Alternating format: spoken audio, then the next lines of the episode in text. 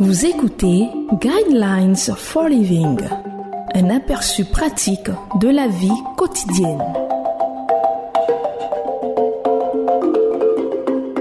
Bienvenue à votre émission Le Guide de la vie sur Évangile FM la 105.4. Au microphone, votre serviteur Koulibaly Josué et à la technique Nguessan Michael Gildas. Le thème de l'enseignement de ce jour est Ne vivez pas une vie qui n'a aucun sens. Le verset qui va servir de base à notre enseignement de ce jour est le livre de Deutéronome chapitre 13 verset 4 qui dit Tu n'écouteras pas les paroles de ce prophète ou de ce faiseur de rêves. En effet, c'est l'Éternel votre Dieu qui vous met à l'épreuve pour savoir si vous l'aimez lui de tout votre cœur et de toute votre âme. Aïkar était un homme très sage, tellement sage que le monde entier a entendu parler de sa sagesse. Le roi, cependant, décida de tester l'intelligence d'Aïkar et complota en fait pour l'embarrasser. Le roi s'était dit, je vais demander à Aïkar de bâtir un château dans le ciel en un certain laps de temps et s'il construit ce château, les Juifs n'auront pas à payer d'impôts ou des tribus. Mais sinon, alors nous doublerons la taxe.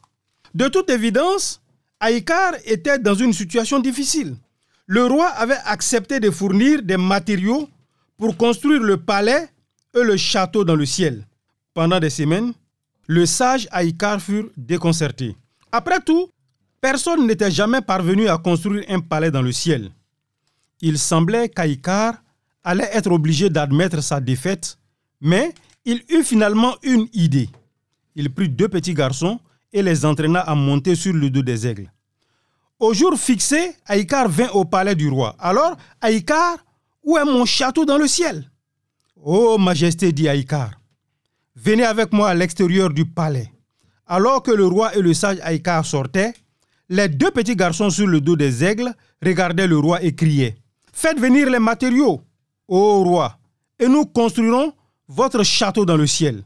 Les châteaux dans le ciel sont un peu comme nos rêves. À un moment ou à un autre, nous avons tous paresseusement regardé les nuages passer et avons construit quelques châteaux dans nos têtes. Parfois, nos rêves deviennent réalité et à d'autres moments, ils s'éloignent comme un gros cumulus. Il y a des années, vivait un homme qui construisait des châteaux pour de vrai et les voyait ensuite disparaître dans les ténèbres. Jésus-Christ parle de cet homme dans l'évangile selon Luc chapitre 12. Cet homme était extrêmement riche. Il menait une vie de luxe et de plaisir, mais n'était toujours pas satisfait. Ce n'était jamais assez. Il jura, j'abattrai mes greniers, j'en construirai de plus grands. La vie pour cet homme consistait à amasser autant de richesses que possible. Était-il sage? Jésus le traita d'insensé. D'insensé parce que Dieu ne faisait pas partie de sa vie. Aucun homme ne rencontre vraiment le succès tant qu'il n'a pas écrit Viens ici, Dieu, en haut de la page de la vie. Et un jour, dit Robert lui, Stevenson, l'homme riche n'a jamais vu ses rêves complètement réalisés parce que la mort qui rôdait silencieusement dans les parages est venue rapidement pour l'homme et Dieu a dit, cette nuit même, ton âme te sera redemandée et ce que tu as préparé, pour qui cela sera-t-il? Placez votre foi en Dieu, c'est plus qu'espérer avoir des châteaux dans le ciel.